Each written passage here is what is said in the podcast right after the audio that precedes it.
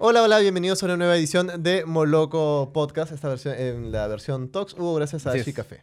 Así es que lo acabo de probar y como siempre sigue elegante. Sí, Así además es. todos los jueves envío gratis y ya saben que con el código Moloco25 hay 25% de descuento. Así es, en el proceso de compra. Así es, ¿algo más Sí. que agregar? Puedo interrumpir que justo mm, sabiendo que era esponsoreado, ¿no? Sí. Nuestra invitada ha girado para que Sí, se vea la mano. estaba leyendo y decía, ¿dónde está mi logo? Para apoyar, un fuerte aplauso para Mia Mont. Bravo. Hay que Sí. estar atento en estas Sí. cosas. Sí, sí, Bien, sí, me bien. gusta eso. Ya sabe cómo Se, se- es. se siente más el, Sí. el calor de la gente que ha venido. Está el, el practicante Sam Sunderland por ahí también que se ha quedado a, a, a aplaudir. bien atento, estoy bien Está bien atento. atento. Y está Mía con nosotros para promocionar su nuevo single, Lero. Lero. Se llama acá. Está linda la, la tipografía. Gracias. Acá está también el nombre. Uno más en esta lista de éxitos que vienes cosechando también. Ahí vamos, poquito a poquito avanzando, pero contentos. Yo iba a hacer el, el chiste de que Mia ha venido aquí a Moloco, pero no ha venido solita. Tun, tun, tun. ¿Ah? No, no estoy solita. No. Hoy día estoy No. acompañadita. Ajá. Bien. Está bueno, está bueno. Además, tú siempre estás con un, con un equipo que, que eso de, de saque me parece interesante, que es, tú trabajas con un sello que es Millennial Records, Sí. que además es un sello tuyo, Sí, es un sello mío familiar. Sí. Trabajo con mis hermanos. los Monts. Los Mont. Que en verdad somos Montoya, sorry Claro. por fregarles el show. somos Montoya, los Montoyita. Sí. Montoyita Horna. Ah, pero para hacerlo más artístico, pues Mía Mont quedaba más cortito, más bonito, como que pegaba más. Porque yo comencé como Mía Montoya. Pues no pegaba, Ujú. pues muy largo. Sí, Ay, sí, es sí. Mía no Montoya. pegaba, era- la, la gente te decía como, no, no va, no sí, muy largo. No, bien. no, no es este marquetero. No, Ah, ya, ya, ya. poco no, no, no funciona. Entonces, ya dándole vuelta mucho tiempo el nombre, bueno, quedó en Mont. Ujú. Mucha gente pensaba que era extranjera, que eso no. Claro, Muy claro. bien peruana. Y, y- cómo fue que uno de tus hermanos, eh, Ed, que es productor también, Sí. se hizo Ed the Producer? Si no me equivoco, eso pasó ya cuando fuimos a grabar a Medellín, ¿no?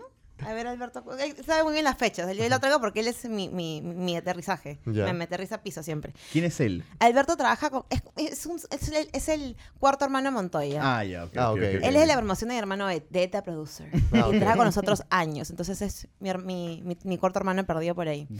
Y trabaja con nosotros ya años. Uy, carajo. Uy. Uy, Dios mío. En un quinto piso. No pasa nada, no pasa nada, tranqui. Así es. Está, está todavía terminando. Está grabado, ¿no? Esos son los bloopers. Y yo sí, en un quinto Sería piso. muy por- cool, mamá, mamá. sería muy cool que sigamos la conversación. Sí, sigamos nomás, ya Leto, cierra nomás, Sí, sigamos. Así es lo que pasó. Claro, pasó. bueno, ahí de la ventana estoy Esto viendo que es se ha lo- caído esto es lo medio... más real que van sí, a ver. el No se preocupen. El practicante Sam Sunderland mantuvo la tranquilidad. Bien, Sam. Este, Pasaste la prueba. ¿Sabes qué es lo curioso? ¿Qué? Que nosotros ya hemos tenido... Esta es la segunda vez que grabamos y pasa un... Un temblor. ¿Aquí y la- mismo? No, no, no, en Ay, otro ay, lugar. Sí. Pero la primera vez salimos corriendo y ahí vimos la grabación y dijimos, no quedamos nada No, no, pero esta creo que es Pero un ahorita creo que hemos quedado hemos de Yo, yo, yo no quedo tan decente. Mamá, por Dios. En un quinto Una- piso. Mi Pero- fobia bien grande son los temblores. Eh, Me he tenido que... Estaba así Te como has que... contenido. Sí, Sí, no, la mía también. Eh, y además, O sea, lo primero que pensé es, dice, o sea, imagínate que pase algo malo y es como, pasa algo en el quinto piso y muere, ¿no? Como Carlos Orojo, Hugo Lezama, Mia Mont y Sam Sunderland, ¿no? Sí, Como es, no, ¿qué hace era, venía panorama, de todas maneras. eso, eso iba a pasar. Pero mira, tienes ahora unos, buena- unos buenos eh, recuerdos. ¿Por qué? Porque tú, tú querías hacer un podcast. En tu Sí. primer podcast fuiste a Puerto Rico, hiciste el podcast más importante de allá, Sí. donde Chente fue y promocionó sus calzoncillos. Sí. Ahora vienes acá vienes y hay un temblor. Un temblor. Bien, los podcasts te tratan bien. Le ha pasado muy bien. ¿Sabes que yo llegué súper nerviosa al, al- al podcast en Puerto Rico? Al de Chente. El de Chente. Yo llegué y le dije, estoy nerviosa. Me dice, ¿por qué? Le digo, porque es el primer podcast. Y uno sabe, en el podcast como que es más libre al hablar, te Sí, preguntan de todo. Y eh, la- el grupo de PR con el que estoy trabajando allá me decía que Chente a veces un poco subito de tono y me iban preparando. Pues dije, bueno, yo tengo dos hermanos hombres, me bromean de todo, con puro varón, todo bien, todo tranquilo. Pero a la hora, a la hora, pues uno nunca sabe porque eso no lo editan, pues eso sale tal Sí, cual. Y yo decía, Dios mío, que voy a decir que no, pero me trató muy bien, de verdad. Me se sorprendieron, me dijeron, oye, te ha tratado muy bien, Nati. Le digo, "Bueno, No, ya". además el Chente es allá de chévere. los duros en Puerto Rico. En Sí, ese rubro, el Chente ha trabajado, o sea, venía a entrevistar ahora a Sech, ha estado con J Balvin, Sí. ha estado con... Yo honestamente no lo conocía como, como el tema de podcast, Ah, pero yo ok. sigo mucho Molusco. Ah, y claro. lo había visto como Luzco en varias, en varias cosas, sé que están en una obra, este, y me encantó la experiencia. Claro, aparte es, diferente porque se nota un nivel de preparación porque de la nada, después de hacerte ¿no? la mención a Carlos Orozco, este, te dice que él vio una entrevista tuya de 20 minutos en tu canal. y tú dices, claro, otros no tienen ese nivel de No. preparación que agarran y dicen, a ver, cuéntame, ¿qué, qué novedades hay, Hay en tu mucho, carrera? ¿no? hay mucho respeto cuando un artista sale fuera de su país, porque claro. la gente se prepara mucho. O sea, no por desmerecer el medio aquí, que yo de verdad que estoy muy contenta con, con cómo se me trata, pero aquí es mucho el tema del escándalo, con quién sales, con quién no sales, qué hiciste, qué piensas de tal o qué esto, que el otro. Pero cuando tú vas a otro país, la prensa realmente se prepara lo que estás haciendo, lo que estás promocionando. Y eso es chévere, ¿no? Porque en Ujú. verdad te da gusto hablar y promocionar las cosas que uno está haciendo, que tanto trabajo nos cuesta como artistas prepararlo, ¿no? Claro. Y hablando de eso, a mí me parece, así para destacar en ese camino, que tú has estado ahora en una gira precisamente promocional del nuevo Sí. single por Estados Unidos Sí. y eh, por Puerto Rico. Y eh, digamos, no ha sido una cuestión de voy a girar como para los peruanos que viven allá o para la comunidad, sino ha sido promocionar a nivel internacional sí, la sí, música y en medios bien importantes, ¿no? No solamente el de Chente también. No, no hemos estado en este Univisión. eh, bueno, lo- en verdad, los medios más importantes que he visitado en esta gira ha sido Despierta América, que yo llegué y no se me había confirmado ese medio.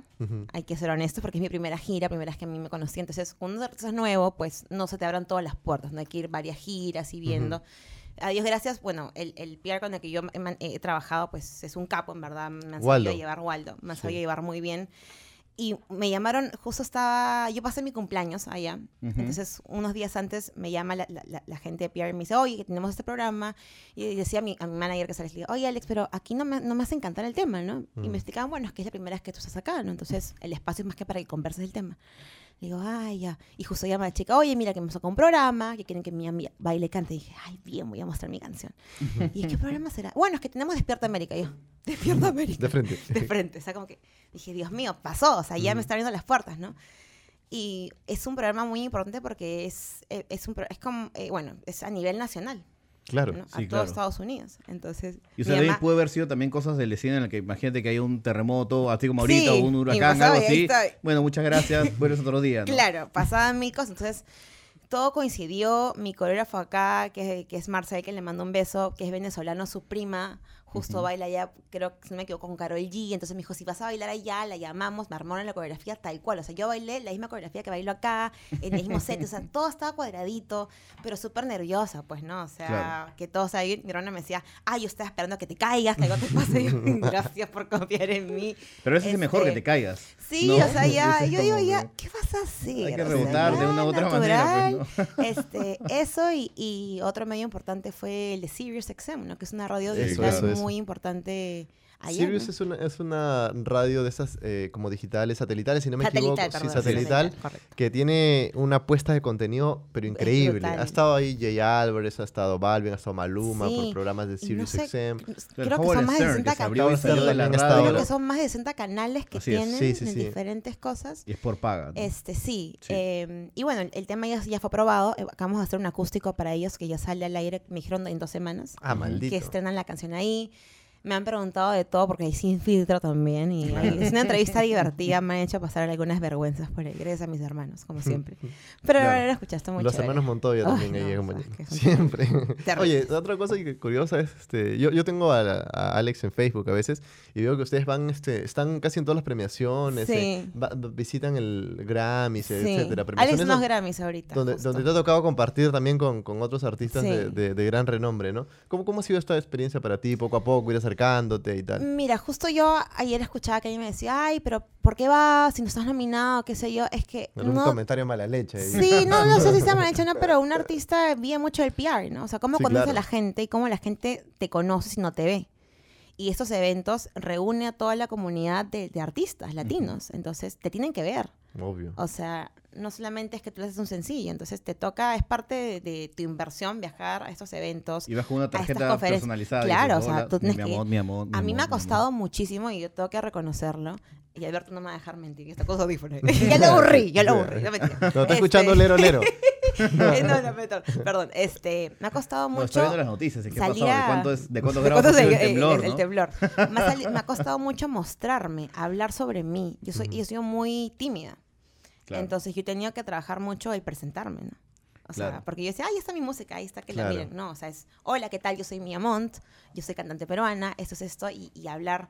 Y ya en los últimos años, pues ya toca más hacerlo. Pues, Es que a ¿no? veces eso es parte de no, Y porque eso mu- me como tú decías, puertas, como tú decías, muchos artistas es como ya, centro mi, mi canción o saco mi canción y ya, y luego ya, pero ¿por qué no soy famoso? No, ¿no? tiene- te Cuando toca tienes que ir y tocar tu tocar puertita puertas. y estar fregando y a veces caerás chinche, pero de pronto esas 10 personas que les caes chinche, una te abre la puerta y esa Bien. una significó Es igual, un por salto ejemplo, importante. a la hora de hacer películas, tú dices que tienes el presupuesto y 50% es para hacer la película y 50% es para marketearla, para hacer una Claro. estrategia y para que llegue a mayor cantidad de personas. ¿no? Exacto. Cuéntanos un poquito más de, de Lero Lero. ¿Quién se encargó esta vez de la producción? A ver, Lero Lero tengo dos productores, uno es Eta Producer y otro es Rec 808, que es el que hizo Calma, de Pedro Capó. Ah, man. Eh, y es una historia bien bonita porque cuando yo conozco a Rec, Calma aún no había salido. Entonces, Te cobró barato.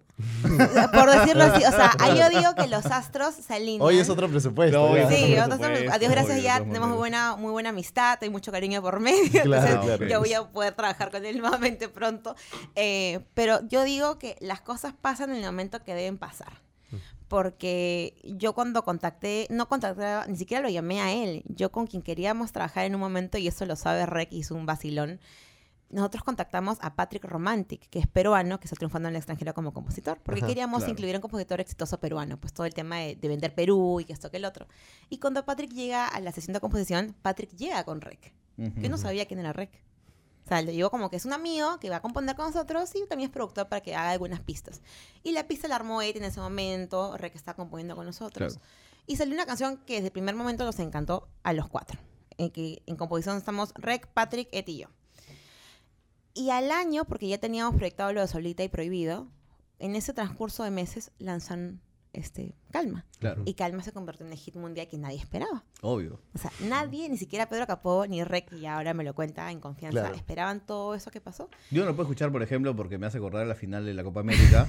no, pero ya desde ya, pero sí entiendo la Pero es un hit, pues, ¿no? Sí, obvio. Entonces, a lo que voy es que si yo hubiese intentado llegar a ese productor, Claro. después eso no, no hubiese podido porque Que no tendría provincias. ya. Cla- Claro, soy muy chiquita maneras, comparado a lo que están logrando ellos, pues, ¿no? Claro. Entonces, pero todo se dio de una forma tan bonita en que ahora tengo la, la posibilidad de poder contar con él en este proyecto Claro. y, y que todo esté yendo súper bien y ahora poder contar con él para futuro en otras cosas, ¿no? O sea, Patrick Romantic también puso un granito de arena. Claro, por supuesto, momento. metió la cumbia. O sea, yo quería hacer cumbia ya hace, Claro. hace un tiempo. Y justo Patrick, y yo no sabía que Patrick ya estaba trabajando en paralelo su proyecto de cumbia, porque Patrick ya lanzó, y justo acaba de lanzar el remix con Leslie Show, de, de- de Cerquita de mí, que es una super canción de él. Hizo una canción con el grupo 5 también. También es. está, creo que con, bueno, con otro, otro grupo que no, no me acuerdo el nombre, no, no quiero este, que después Con me. Olaya, con Olaya Sound System. Exacto, iba a decir, iba a decir otro nombre, o sea, Sí, sí, después sí. me matan a mí. No, ahí estoy, salvando, salvando. Carlos Orozco de la música peruana. Por Bien, favor. Obvio. y que los fui a ver justo en la presentación que tuvieron anoche de Barranco que me encantó. Entonces, o sea, qué cool que todo se fue dando justo en, lo- en la onda que Orgánicamente. queríamos, queríamos hacer. Sí. Sí, claro. Y eso, antes de eso que tú decías, tenían programado lo de este Prohibido y, y Solita. Solita. Sí, ya venías trabajando con otros productores de afuera también. Sí, la- fue la, yo en el 2014 fue la primera vez que decidimos trabajar con otro productor que no sea de producer, sea, Ujú. en, en colaboración con, con Ed, Ujú. que fue Toby Tobón, que es un productor colombiano que yo amo, que hoy por hoy hace de... am, bueno, ha producido varias cosas, pero hoy es muy reconocido porque él es el director musical de Sebastián Yatra, Ujú. que es un amor, Toby, yo lo, lo- lo quiero muchísimo. Y él es el que me mete el bicho este, el urbano, porque yo tenía, todo es culpa, yo ahorita digo, es culpa de Toby, porque yo tenía una canción que se llama Mañana, y Mañana era una balada muy bonita. Y en su casa, en Miami, estábamos produciendo e- esos temas de ese momento. Toby me dice, ya tú tienes mucha balada, o sea, tus baladas son bonitas, esto que lo otro. ¿Por qué no le metes algo más bailable? Claro. Y yo decía, pero yo nunca he bailado en un video. O sea, yo no bailo bien. O sea, yo soy más, no. Pero dame, me dijo, ándate al hotel, duerme, descansa. Ven mañana, yo te tengo una propuesta nueva. Y Yeti y yo, ¿qué va a proponer Toby? No se preocupen, chicos, mañana lo conversamos. Y cuando regreso, me muestra un dancehall, Ujú. que fue el sencillo que yo saqué en ese momento. Y fue muy bonito, o sea, ya en el video salgo bailando, me costó un montón porque yo no soy bailarina y yo siempre tenía miedo a las clases de baile porque decía, ay, yo soy dos pies izquierdos. Ahora ya estoy sol- ya, ya me solté, ¿no? Pero en ese momento me costó, y me, pero a, a la larga me gustó.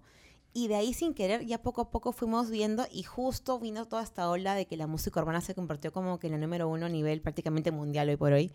Entonces no fue algo así que lo hacemos porque está de moda.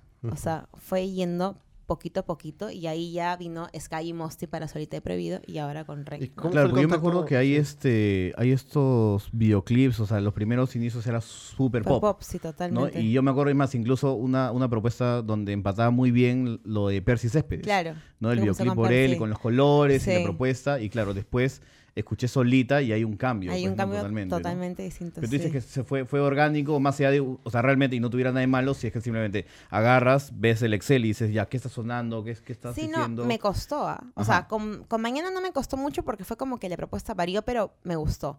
Pero ya tomar la decisión de que ya la propuesta iba a virar al 100%, o sea, fueron como seis meses de estar apagada, o Ujú, casi un claro. año, en retomar la propuesta y ver qué hacíamos. Porque ya lo que venía era, si tomamos este camino, no es un sencillo, o sea, ya es la propuesta total cambiarla. Claro. Y era, el público lo va a aceptar, no lo va a aceptar, cómo hacemos la propuesta. Entonces se cambió un poco los sonidos, más no la forma de componer. Recién la forma de componer se ha cambiado para Lero, honestamente. Ah, ya. Es que Porque son yo, por ejemplo, que había llegado tracks como, o sea, a, a- a hacer como el intro de La Lola, si mal no me acuerdo. Claro, hicimos el ¿no? Lola.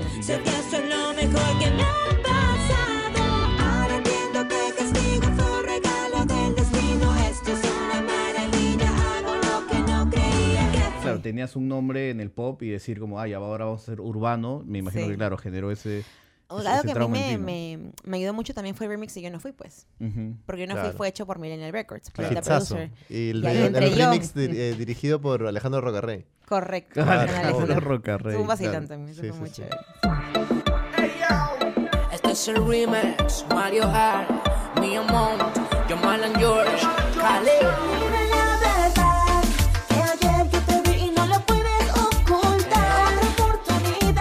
Además este, este Mario Hart está, está este. Está Calé, Yamalan George. Yamalan y George, que este, eran artistas también de, de Millennial. en su momento. Sí, Sí, claro. correcto. Maldito. Te iba a decir cómo en su momento llegaron, llegan ustedes a, a empezar a trabajar con Sky Mosty. Sky ahorita es un, es un super top, ¿no? Es el que produce para Balvin, produce para... Sí.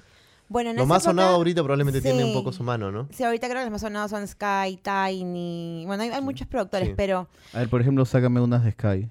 Que ha hecho Sky? Sky, todos los de Balvin. todos los de Ah, Balvin. todos los de Todo el último disco de. Balvin es de Sky. Sí. El disco de Bad Bunny con, con, con Balvin es de Sky. ¿Ah, sí? Sí, claro. Ah, buen dato. Sí. Sí, es un capo. Este, ¿cómo fue? Porque yo, bueno, en ese, eso ya hace unos años, pues, pero ellos siempre han trabajado con Balvin. En ese momento se llamaba Infinity Music.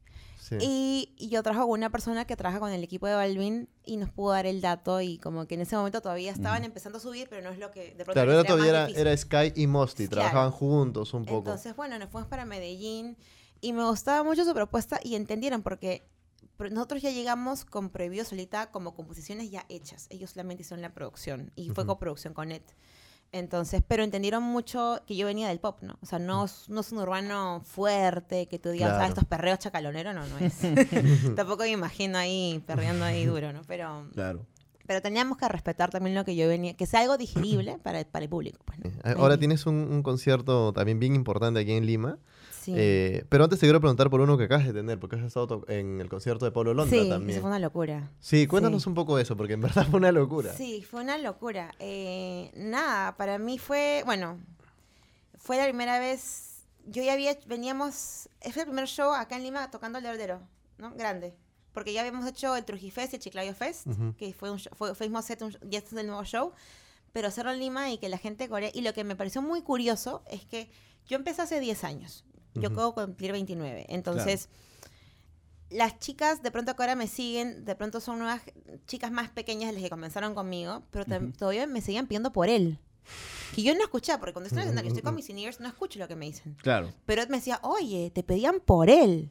Y yo, ¿por él? Pero si por él hace escucho mil años. Yo tenía 19, 20 años cuando le hice por él. Le decía, o sea, no entiendo. Me decía, bueno, la siguen escuchando aparentemente. Entonces, eso me pareció un dato curioso. Y bonito, pues, ver cómo te corean las canciones. Y es más bacán, pues, porque ahora ya con el tema de que mientras más sencillo cantas, ya te van coreando más todo, pues, ¿no? Entonces, van a una canción y de pronto les gusta una canción y se van a la otra y se van a la otra. Eh, ahora estoy por lanzar un nuevo sencillo, y si no me equivoco, el 15, en- el próximo viernes. Y de ahí una colaboración que es más o menos secreta, que sale también Uy. antes que cierre el año. Em, entonces, a la hora de hacer el set, de pronto ya no... A mí como artista me es tan Ujú. chévere que ya cada vez voy a usar menos covers. Claro, claro. canciones. Eso me tiene ilusionada. Estuviste, claro, estuvo eh, compartiendo con, con Paulo y también con M2H, ¿no? Estuvo- Sí, es un grupazo. Me Es un grupazo, Me sí. parece súper chévere. Que algún día lo vas a tener por acá, de todas La maneras. Seguramente propuesta ahí me parece muy, muy cool. ¿Hay algún fit por ahí? Mm, Yo sé que tienes algunos preparados seguramente, pero alguno que te gustaría ahí darle una tarjeta y decir por si acaso, acá estoy, Miamont, Eh, ¿De nacionales o internacionales? internacionales. Internacionales. Yo creo que un fit soñado para mí internacional, sí o sí, siempre va a ser J Balvin. Siempre, todas maneras. Siempre, siempre. Admiro muchísimo. He tenido la oportunidad de conocerlo varias veces, digo, porque para mí cada vez que lo veo es como que volver a conocerlo. es como que mi corazón se va a acelerar. Eh, y conozco Balvin, mucha- amigo de Pablo Guerrero. Por favor. Y no, y conozco mucha gente que trabaja con él, o sea, es como que... Están ahí en el mismo ambiente. Sí, Pero has visto sí publicación que hace poco, en gente. teoría, que está lidiando con, con algunos temas De ¿no? emocionales, ¿no? De depresión. Sí, sí he escuchado, es que es- eh, la gente no lo entiende, pero en verdad, o sea, La gente ve el videoclip. sí. Y el videoclip Mira, parece que la está pasando muy bien, mí- ¿no? Sí, obviamente es que la gente ve lo bonito del artista. Claro. Claro. Pero en verdad es una carrera bien solitaria. Porque yo te puedo decir, yo trabajo mucho con mi familia y viajo mucho con mis hermanos, pero a la hora de terminar la entrevista y cada quien, Alex tiene familia, se va a llamar a, a su esposa, a sus hijos, o Claro. tiene que hacer otras cosas, él va a hacer sus cosas. Y yo al menos ahorita que estoy soltera, llego a mi cuarto hotel y estoy sola. Solita. Solita. Solita, solita. Sí. solita, ¿no? Entonces, este pa- pasa mucho eso, ¿no? Entonces, yo soy muy ansiosa, por ejemplo. Yo lidio mucho con la ansiedad, he tenido que hacer hipnosis, este, y Ah, terapias ya. para lidiar con Sí, la sí, ansiedad. sí. No lo hablo mucho, pues, porque es un tema como mis papás me dicen, ya, pero tú lidia con eso y bacán.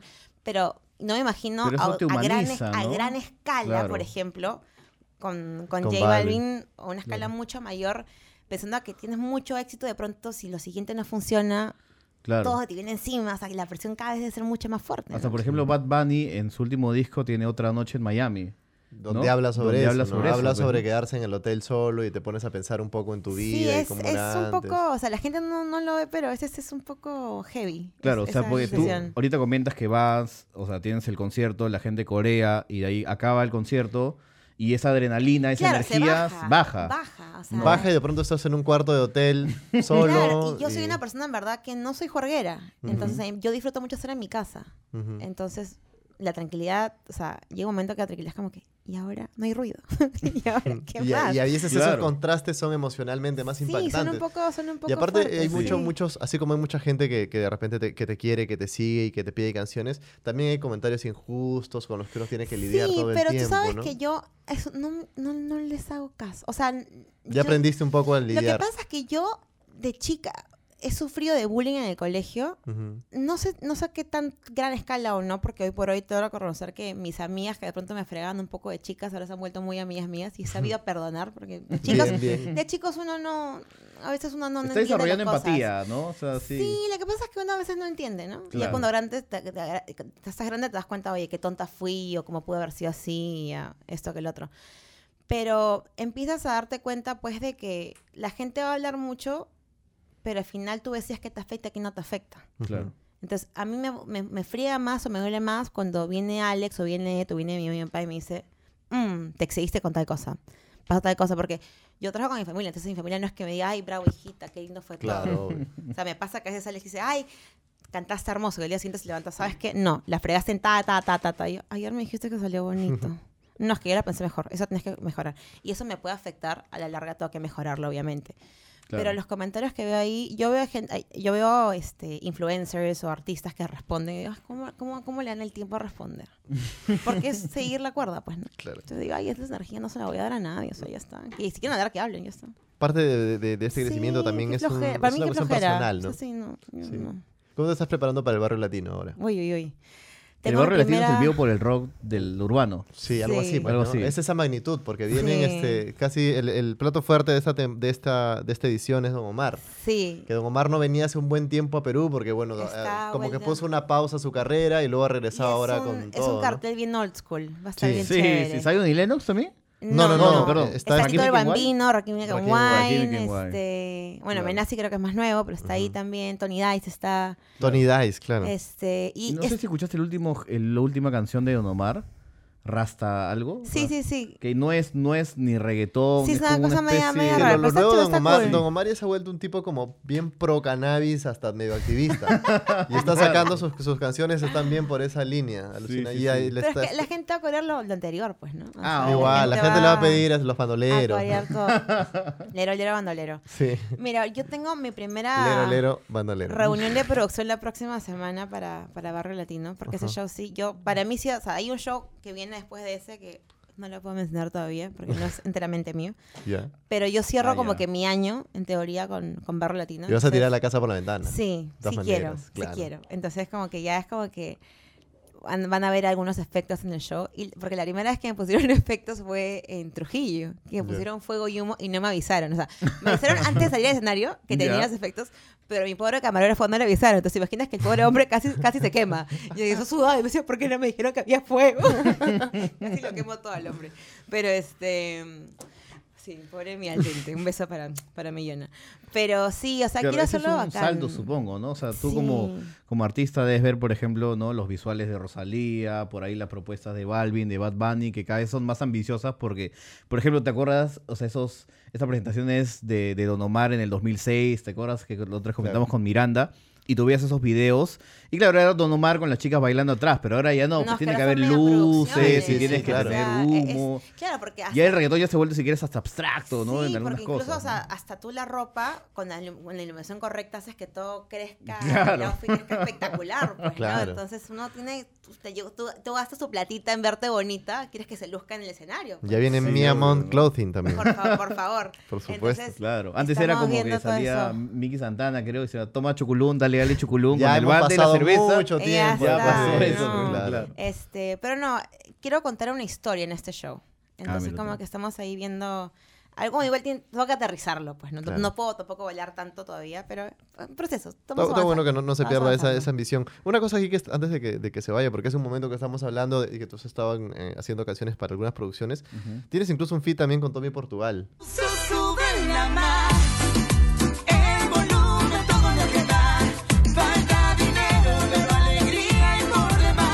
Una Sí, una novela. Sí, o Su- sea, su- tú su- has hecho, has hecho varias has hecho colaboraciones en, en producciones, digamos, televisivas también, que de repente Sí. por ahí la gente no ha mapeado tanto, pero también has estado Sí, tú. bueno, comenzamos con La Lola, que Ujú. fue mi primer empujón súper fuerte, porque fue con mi primer disco. Claro. Y La Lola, si no me equivoco, tuvo tres o cuatro, cinco temas de- del disco, que lo pasaron ahí, que fue muy chévere.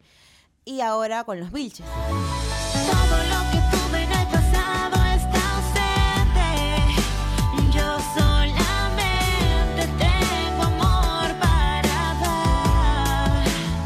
Los Vilches ahora regresa con segunda temporada, si no me equivoco, en, en este verano. Entonces, De repente ahí entra sí, puede, puede ser, muy Puede probable. muy ser probable. ahí, lero. Changuitos, chicos, changuitos. changuitos con todo. Este, Aparte que tu hermano también hizo una producción de la canción Sí, o de sea, la de Yosimar, él- ¿no? La de Dios. Él te ha hecho todas las canciones, si no me equivoco. Estoy bien, ¿no? ¿Estoy bien? La mayoría de canciones para no fregarlo, perdón. Este, para no ir en contra de alguien en ese momento. Pero sí, Millennial tuvo la participación en, en las canciones de Los Vilches. eh, y con Tommy es un artista que yo admiro mucho en la cumbia. Ujú. Y poder haber cantado con él fue algo muy chévere. Y me encantaría, te lo suelto aquí para, a Tommy Portugal por aquí. Que sigue más- este programa siempre, ¿ah? Así lo vi la vez pasada. Espero hacer algo contigo más adelante. Que ya se lo he dicho ya, pero ahí, Ahí. te vuelvo a soltar. Te vuelvo a Chapa. soltar por acá. Chapa el encargo, Tommy Portugal, desde acá. Claro, es que es supuesto. momento de reversionar toda cumbia. O sea, yo Sí, no, digo, y además es un momento Yo tenía el de- catálogo Pedro Suárez Vértiz en cumbia, Teca en cumbia, Cena en cumbia. Pero sabes que hace poco cumbia. hicieron una serie que era cumbia pop, algo así en el 4. y Cumbia Ninja. No, ese, ese- eso era Fox. ¿Qué era? No, eso es Ah. Fox. Cumbia Ninja es Fox. En el Cumbia. 4 hicieron cumbia algo. Sam Cumbia- Sunderland, por favor. Tú, desde América Producciones. Cumbia, Cumbia, pop. Ya, en Cumbia Pop reversionaron hasta Mujer Noche en Cumbia. Y no, no. ¿Así? es- ¿No? sí, no es buena idea. No, no es buena idea. Ya te digo que no es buena idea. Ah, ya, Vamos- bueno, ¿no? Sí. Bollywood. Claro. Ah, también estuve en Bollywood, es verdad. ¿Ves? Acá, tengo, acá me soplan. Bien, por favor, cuéntanos. Este, En Bollywood. En Bollywood No tienes que porque contarnos esa estrenaron una película que se llama Doom, ¿correcto? Doom 3. Ya. Y, Doom 3, Sí, Doom. Pero Doom, te cuento, es la versión. Pero el Doom, el Imposible. videojuego. No, no, Ah, no. no, no, no. Es una versión de Misión Imposible, pero si Misión Imposible te acuerdas que es una mega producción, Ajá. Doom es mil veces más grande que, que que Claro. Misión Imposible. O sea, Con un Tom Cruise Sí, o sea, Ah, eh, yo eh, pensaba de la que, India. yo sabía que, que, que Bollywood existía y que era chévere, Sí, pero claro. me quedé realmente ¿Puedo decir una mala palabra acá? Sí, que- Realmente dile una que- cojuda. Cuando vi la pro- el nivel de producción fue como que wow. O sea, Claro. Lo, lo, lo, lo subestimaste. Hollywood se quedó chiquito. Sí, Sí. porque es Hugo está increíble buscando ahí esa el película. póster de, de Doom. Sí, de Doom. Y, vi- y, se- y la canción Eh, se llama Doom Machale y yo le hice versión en español. Y vino esta productora ¿Y de la cómo se película llamaba acá. en, en español? No, Doom Machale, no la cambiaron. Doom- o sea, ah, ok. la, la traducimos al español, la canción, pero el Doom Machale no se cambió porque era parte de Ya. esto. Y Claro. fue bien difícil, pues, porque la cantada en árabe es bien... No, es- ¿Cómo, cómo, cómo va un poco la versión en español? no me acuerdo. No, no pocas aprietas que no me Pueden ver en mi canal de YouTube, Doom Machale, Ahí los invito a que lo vean. Pero me costó mucho grabar porque la forma de cantar fue muy difícil. o sea, Solo, muy, solo difícil. Melcochita puede cantar así en, O sea, en hindú acá. creo que no, o sea, te digo que a mí me da miedo decirle, si me piden cantarla en vivo, ¿cómo lo voy a hacer? Porque, o sea, yo soy, me he formado en cantos desde los ocho años, Claro. pero ese tipo de cantada, o sea, es heavy, o sea, no, Claro, no claro. es mi Claro, forma, es no otro mi forma, estilo, es ¿no? otro Entonces, estilo.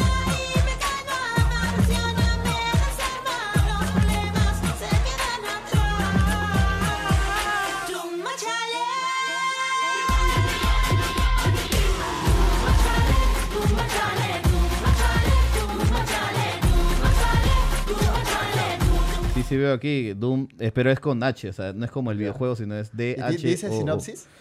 Eh, Es a de ver. acción, super acciones. Te afanaste con la película. Sí, fue muy Bien, chévere. bien, Ya, bien. y un dato no menor, ¿ah? dice acá, Doom 3, dirigida por Vijay Krishna Akarka, hasta hoy es la película más taquillera de Bollywood.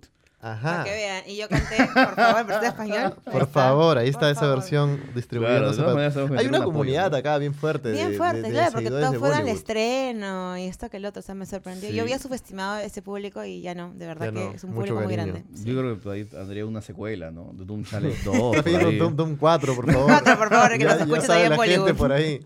Tenemos en este podcast una, una sección, Ay, que es ay, la, ay. de la última parte, que se llama Preguntas Random. Así es. Ay, en la mío. sección de preguntas random preguntamos cosas De que pueden todo. ser de todo tipo. Mira por cómo me pongo nerviosa que empiezo a hacer así con la... Sí, no, tranquilidad, tranquilidad. Por favor. Claro, no es como, ¿estás de acuerdo que se cierre en el Congreso? No, o sea, No, No, no, es más- tranquilo. Más, ligero. Y vamos a permitir que luego Sam Sunderland haga una pregunta random también. Así Dios que ve mío. preparando, Sam, por favor. Claro, Una bonita, por favor. Para cerrar con broche de oro. Mira, mira esa carita. Sí, bien, bien linda, bien sweet.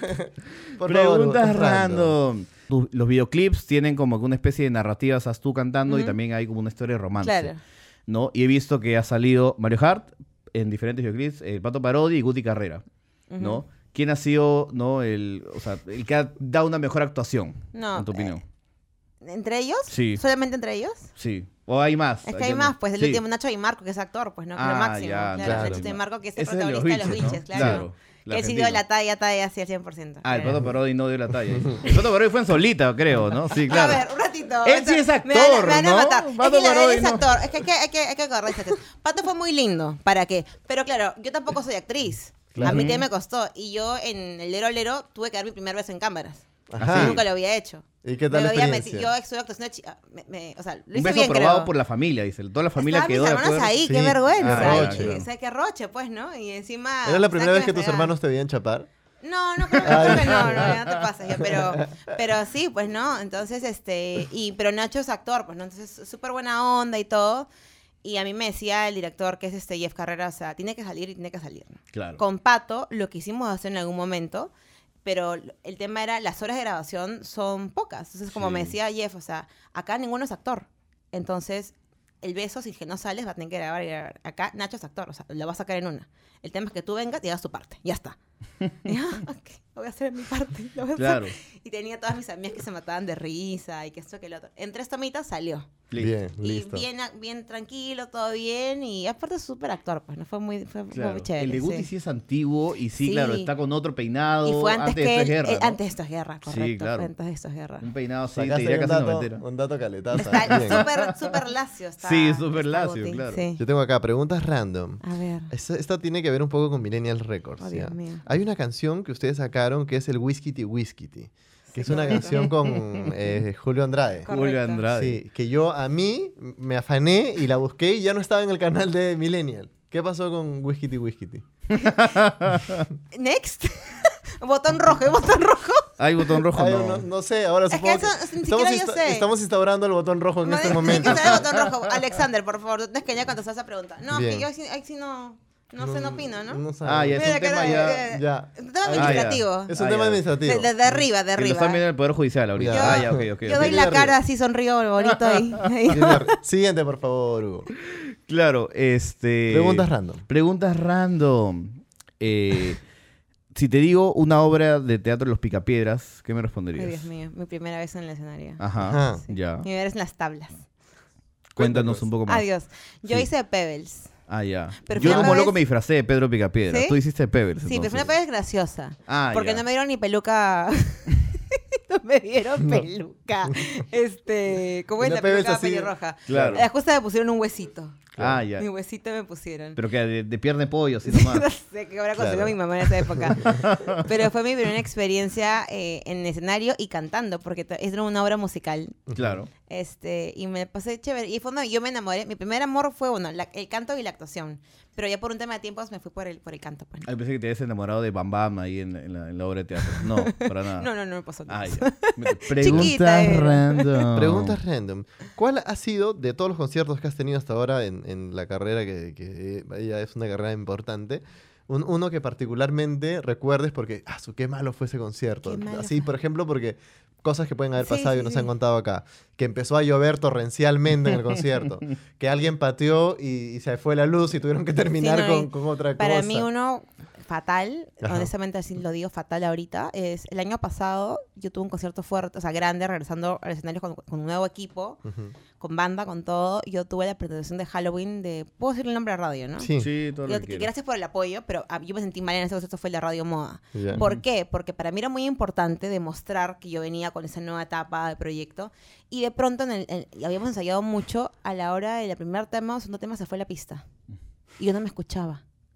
Y ni siquiera era una canción, mira, un cover. Yo estaba cantando en ese momento cover de Habana, Ujú. de Camila Cabello. Ah, man. Entraron unos nervios que a mí no me pasaban, pero era la presión de que la radio te está apoyando, está súper fuerte y te tienes que salir a matar, ¿viste? Que tienes que salir y decir, yo estoy aquí y me merezco mi espacio porque son tan limitados los espacios, los espacios para los artistas acá Claro. que tú tienes que salir y demostrar que lo vales, ¿me entiendes? Entonces, ¿cómo me habré persignado ese día? Dios mío, rezar todos los santos que todo salga bien. Salí tan frustrada porque me pasó eso en esa canción y me pasó en Solita. Solita me la puedo llevar de encuentro porque es mi canción, le puedo cantar Claro. a capela, ojos cerrados, no pasa nada, pero con un cover, no. Y encima tenía coreografía, me perdí en la coreo, o sea, ese concierto salí como cabizbaja. salí Pero como no, que, no pudiste cal- calitear y decir, bueno, es un popurrí, vamos con la siguiente canción. No, pues ya todo, todo seguía, Ah, tenía toda ya, la banda claro. ahí, encima era la banda nueva, era como que... O sea, sí me, Esos me- me momentos, jodió, por sí, decirlo claro. así. ¿no? Claro. O sea, ahora ya el equipo que tengo es distinto. No tenía, para mí alguien que me suma mucho en el, escena- en el escenario es mi hermano Ed. Porque a Ed, Ed me entiende tanto que con una mirada ya sabe lo que me pasa. Si me olvido la letra, me coge tanto que él, pum, automáticamente entra y, y me cubre. O Claro. sea, no, no, no encuentro a alguien que me dé esa confianza que ahorita lo tengo de DJ a Ed. Este, entonces, y él comenzó siendo mi baterista. Entonces él, con una mirada nada más, ya estamos conectados. También está en toda Z Producer. Sí, Claro. sí, entonces ahí Viene- sí me, me dolió, me, me fregó bastante ese Claro. concierto. Viene la siguiente pregunta random y ahora sí, Sam claro, por favor ingresa por acá, Ay, amigo. Dios y usa, usa- usa mi micro y haz Claro. la pregunta random. Preguntas random de Sam Sunderland, rockero de aquellos. ¿Cómo y por qué entraste al mundo de la música? Oh, Dios. Ah, ¿Por qué? Gracias, Sam. Mi,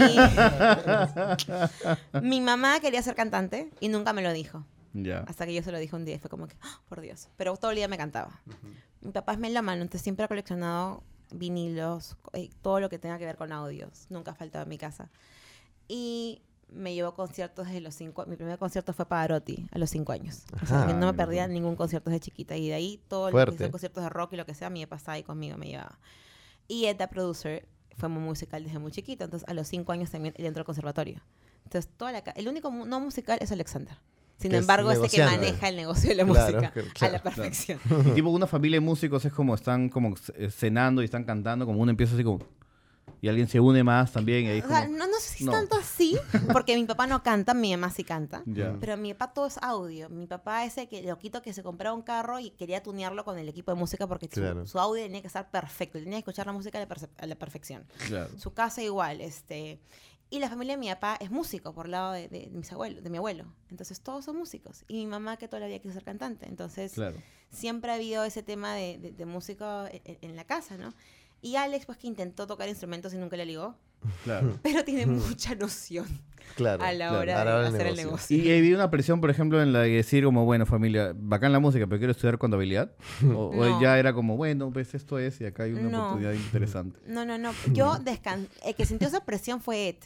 Porque viste que siempre mi papá, que toda la vida tiene sus negocios, como hijo mayor, sentía la presión de que él tenía que llevar la batuta después que mi papá ya no esté o mi papá se jubile, él tenía que empezar con los negocios. Entonces Claro. él dijo, ay, voy a estudiar en la universidad y voy a seguir con los negocios de mi papá. Hasta que el segundo año creo que ya no pudo más dijo, no, eso no yo necesito hacer música.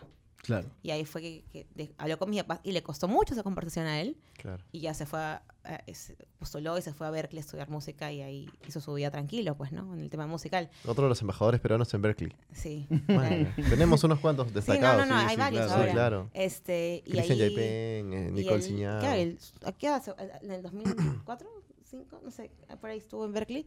Este, Ah, está ligado a la familia un buen tiempo. Claro, desde, desde chiquitos.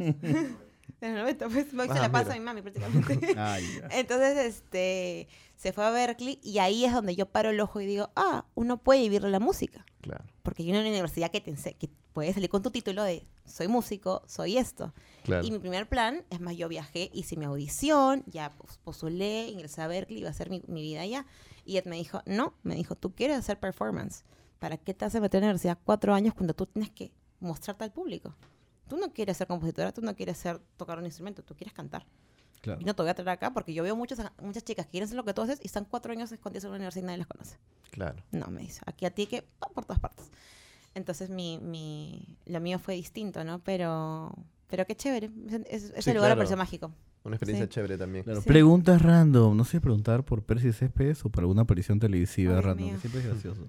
Ya, vamos a empezar. Ya, este. Ya veo que Percy Céspedes no puedo preguntar. Este. No, sí. Entonces, Un aparición, aparición televisiva, ¿no? Más curiosa. Esos como que primeros momentos donde te llaman y dices, ¿qué hago en ese programa al final? Si no está hablando No, nada que de mí. te invitan y está, no sé, Melcochita disfrazado de, de Pikachu. Y dices, A ¿qué, mí me pasó haciendo? eso no aquí, en Ya. Venezuela. Mi primera gira profesional en Venezuela. Me Ujú. sentaron en, una- en un late night show en un- una cosa a conversar Claro. y no me avisaron. Y acosado mío, yo tendría 19 años, 20 años. Me senté a una chica que es actriz porno. La cara de mi mamá. Mi vieja estaba, cuando la presentan, mi vieja estaba así, que miraba a la gente de PR y mi hermana, ¿qué hace mi hija ahí? y las preguntas eran rejot, te imaginarás. Claro. Sí, claro. Y mi imagen era mucho más de niña, pues, ¿no? Claro. Y yo con mi mamá y no, ¿cuál, es- cuál es tu apodo? ¿Y qué es este? ¿Qué te gusta? Y yo, la pasé fatal, fatal, fatal, fatal. Eso es cuando comienzas que no preguntas bien a dónde te, te están llevando, Claro, cómo claro. es esto, es otro país. Y aquí, como anécdota, tengo en un programa que tenía Carlos Carlín, una teletón que me invitaron cuando él tenía en el 2 Ya. cuando te invitan, me querían hacer pataditas y yo no entendía qué era hacer pataditas, yo soy pésima en el fútbol. Dije, Ujú. ah, yo mismo sé. me quité los tacos y soy bien canchera en la tele. Bajé mi vestido, tráeme la pelota. Claro. ¡Pum! Pateé la pelota, porque yo, pataditas era patear y pataditas al final era... Sí, claro. eh, Pasé Claro. de vergüenza en televisión nacional. Todo el sexo mató a mi cara. Dije, ya. fue". Ya fue. Claro. Ya, preguntas, Preguntas random. random. ¿Qué, tú me contabas que tienes una formación de, de cantante de muchos años, Sí. de baile también. Te, te has ido Bueno, ahora ya con el practicando, tiempo, sí. sí. Sí, sí, sí. Creo que has, has hablado con, con Merita, Mera de la Rosa en algún Sí, momento, la mera es ¿no? lo máximo. sí, que sí, también sí. es lo máximo. Quería saber por esa formación de, de- de canto, Ujú. y ahora que decías que tu papá te llevaba a ver Pavarotti y todo, ¿qué te gusta cantar que, por ejemplo, la gente no se espere? Eh, yo comencé cantando jazz desde muy Ajá. chiquita. O sea, chiquita a los 14. O sea, en verdad, cuando tú empiezas a cantar, lo típico es que te mandan un profesor lírico, pues, ¿no? Ujú. Porque es lo que todo el mundo piensa, que es la formación. Yo comencé cantando lírico de chica, pero a mí lírico, honestamente, nunca me gustó. O sea, lo re- es un género que respeto, Claro. que lo he aprendido a, a querer, apreciar, pero nunca me vi cantando lírico. Y yo decía, ay, ¿por qué no puedo cantar como tal cantante y ni voz? Porque la impos- y en la co- ya después entendí pues que cada técnica como baile es distinta. Ujú. Y ya a los 14, 13 años entré a un grupo de jazz, con el cual hice varias presentaciones acá en festivales de jazz. Me gustó mucho el jazz. Y de ahí ya me quedé con la profesora que tengo hasta el día de hoy, que son más de 10 años con, con Laura, y que ya me dio toda la técnica este, contemporánea, por decirlo así. ¿no? ¿Y qué canciones, digamos, clásicas por ahí te gustan? Escuchas La Ba- chica de baladas de repente, baladas, por ejemplo, que, que, que tú al inicio tenías baladas. ¿Qué escuchabas o qué? Tú sabes que las baladas yo no las escucho, no me gusta escuchar baladas. Es un dato curioso mío. Ah, No me tú. gusta, Ni porque Alejandro Sanz. No me gusta, ni porque Alejandro siento que mi Sanz, humor Franco cambia. de Vita, No. ¿no? ¿Qué te ¿En gusta ningún momento escuchar, que estaba enamorada? Sí, claro, pero siento Ya. que me pongo triste muy rápido. Ah, Entonces bueno. yo necesito- o sea, siento que no quiero escuchar canciones que pongan mi estado de ánimo down. Claro. No Ah, me lo tú. permito. Solo que, mm, mm. ¿Qué te gusta cantar, por ejemplo? ¿Qué me gusta O sea, sí que no cantar? se espere mucho a la gente. Eh, yo escucho mucha música country. Man. Mucha música country. Me gusta mucho ese género. No sé por qué soy, he salido bien gringaza en ese sentido. este, y nunca me lo han impuesto mis papás, pero soy fan de Claro. Keith Urban, eh, Carrie Underwood, un montón de artistas de, de música country. Claro. Em, Que el country ahorita está mutando hacia el hip sí, hop de una forma. Sí, está bien chévere lo que, brutal, están, lo que sí, están haciendo. sí. Me gusta mucho. Mi sueño es ir a un festival de música country en Nashville. No sé en qué momento lo voy a hacer, pero quiero meterme ahí con mis botas y bailar ahí algo. y escucharlo. Y que, que, capaz que son, muy, son músicos muy chéveres los que están en ese género. Ujú. Este, y de ahí, no sé, hace poco, yo tengo familia que, bueno, tengo un tío que es muy, un exponente muy grande de la música folclórica. Y me invitó a cantar una canción en Guayno, que nunca me había cantado Guayno. Y la canté, por ejemplo. ¿Cómo se llama tu tío? Edwin Montoya, Edwin Montoya. Vamos a anotar. que es conocido como el Puquiano de Oro. El Puquiano de Oro, qué claro. buena, Tiene claro. más de 90 y 100 este, canciones compuestas. por ejemplo. Entonces, este es muy querido en, en- el en ese género. Ujú. Entonces, toda mi vida creció también con, con reuniones y con este tipo de- Claro. de, música, pero no la sabía apreciar mucho, a pesar que mi papá sería cuchano. Ujú. Y ahora en todo ese tema que me invitaron a, la a cantar la canción, recién la canté en vivo este año para el cumpleaños de mi abuelita, que fue un regalo para ella, mi abuelita sea cuchana. Sentí la pegada del guayno, pues. O sea, Claro. literalmente mis ojos lagrimeaban mientras Te que la toca, pues, cantaba. ¿no? ¿no? Entonces dije, wow, y es un género que respeto y admiro, bueno, en mi sangre y sangre yacuchana también, entonces era como que, wow, qué bestia esto, qué fuerte es esto, ¿no? Que la gente tal vez ni se imagina, pero lo tengo ahí, imagino que en un momento escucharé en esa grabación cuando el momento que salga.